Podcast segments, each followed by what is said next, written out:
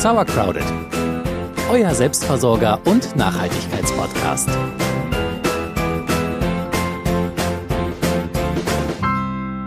Hallo und herzlich willkommen zu Sauercrowded Meets.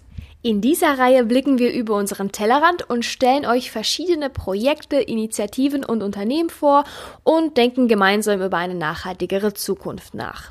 Den Anfang macht Maximilian Schei, Mitgründer von Maibu. Wer das ist und was er genau macht, lassen wir ihn am besten selber erklären.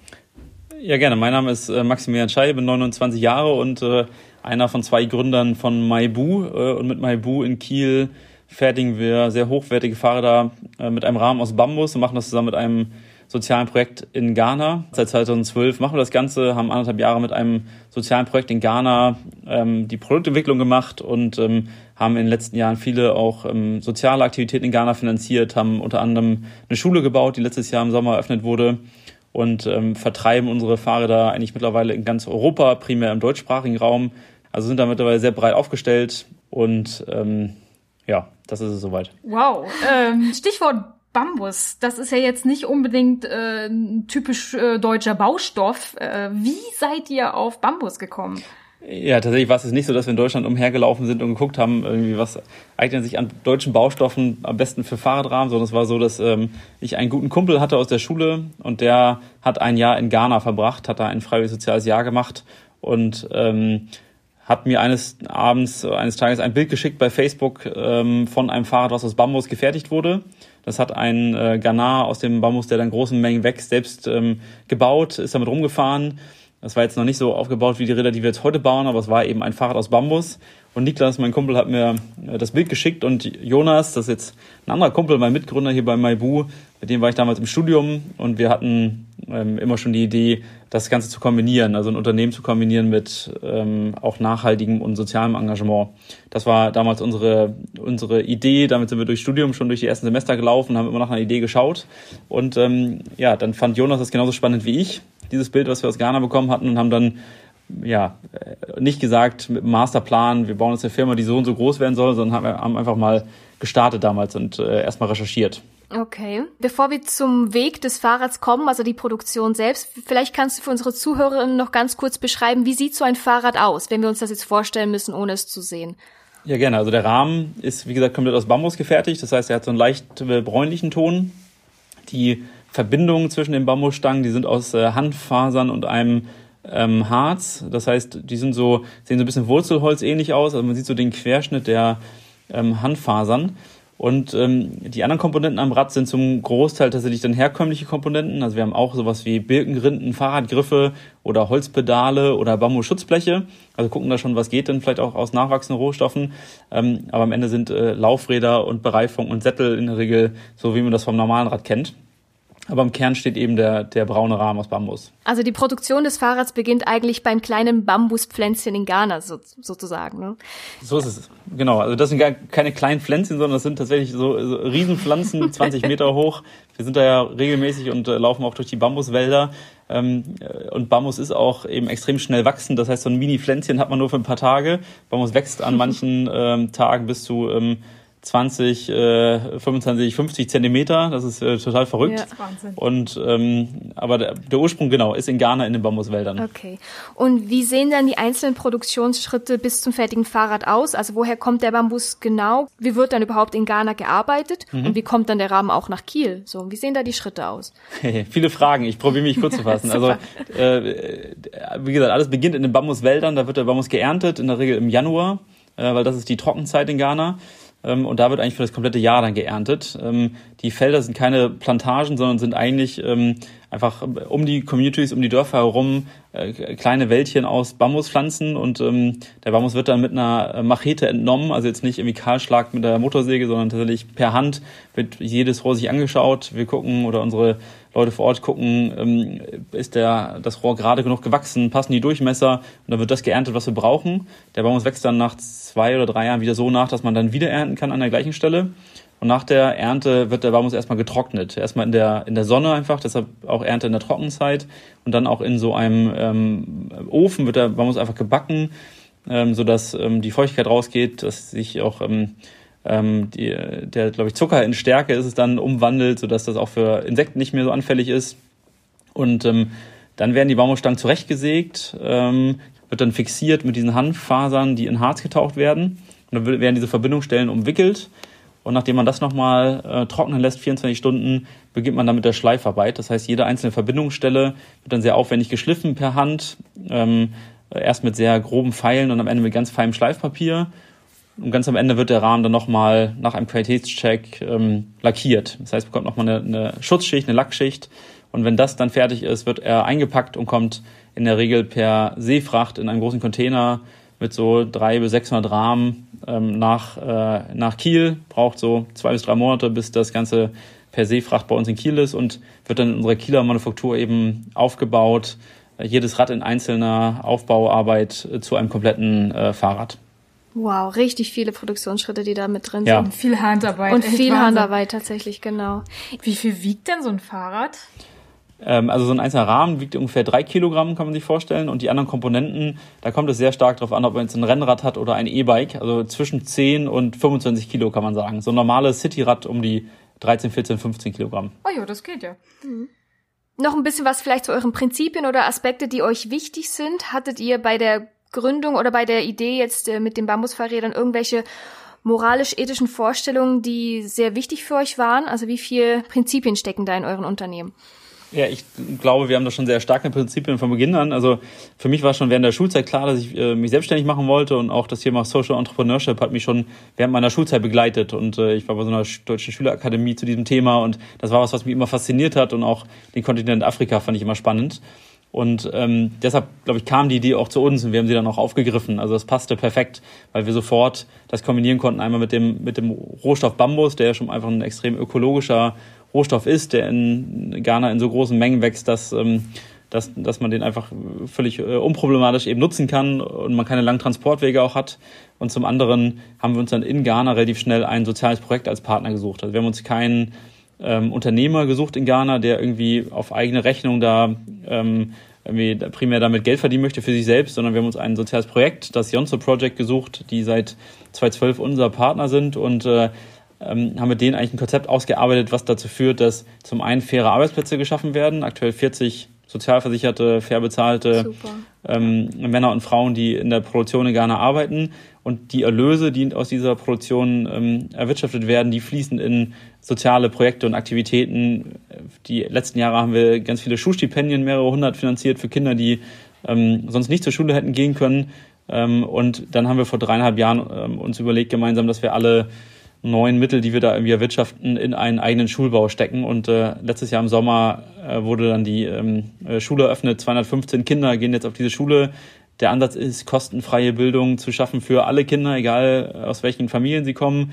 Und vor allem auch einen sag mal, internationalen Ansatz, internationaler Austausch, ähm, hohe Ausbildung, gute Ausbildung der Lehrkräfte, faire Bezahlung der Lehrkräfte und damit Kinder, die selbst für sich Perspektiven entwickeln können. Äh, Und das alles durch den Verkauf am Ende unserer Fahrräder hier in Europa. Sehr, sehr cool. Tolles Projekt. Also so, dass so viel Soziales drin steckt, ist wirklich ganz cool. Vor allem auch für die Menschen, die vor Ort dann was davon haben. Ja, ich will, will, will nochmal, ja, also ich will, will das nochmal vielleicht ähm, äh, nochmal klarstellen. Also wir, uns ist super wichtig, dass wir auch so einen unternehmerischen Ansatz haben. Also wir sind, wir wollen auf ke- keinen Fall einfach ein klassisches Projekt sein und äh, das nur mit Spenden irgendwie in Ghana machen, sondern die Idee war von Anfang an zu sagen, wir wollen gerade für unser Projekt und für die Menschen in Ghana keine Abhängigkeiten schaffen durch Spenden, sondern eben ähm, sie reinholen in den Kreislauf, dass sie ein Produkt äh, bauen aus dem Rohstoff, der in großen Mengen wächst, dass Wertschöpfung in Ghana geschaffen wird und dass das am Ende dazu führt, dass, dass es Perspektiven für die Menschen vor Ort gibt, weil ich daran glaube oder wir daran glauben, dass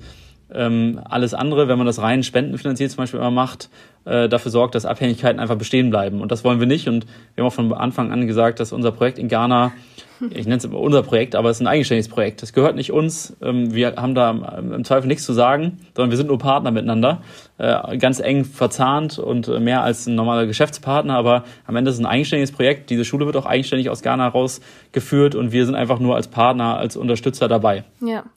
Und dann noch mit so einem schönen nachhaltigen Produkt. So ist es. Eigentlich passt es perfekt. Und wenn ihr so ein bisschen in die Zukunft guckt, welche Ziele habt ihr? Wie weit soll das noch gehen?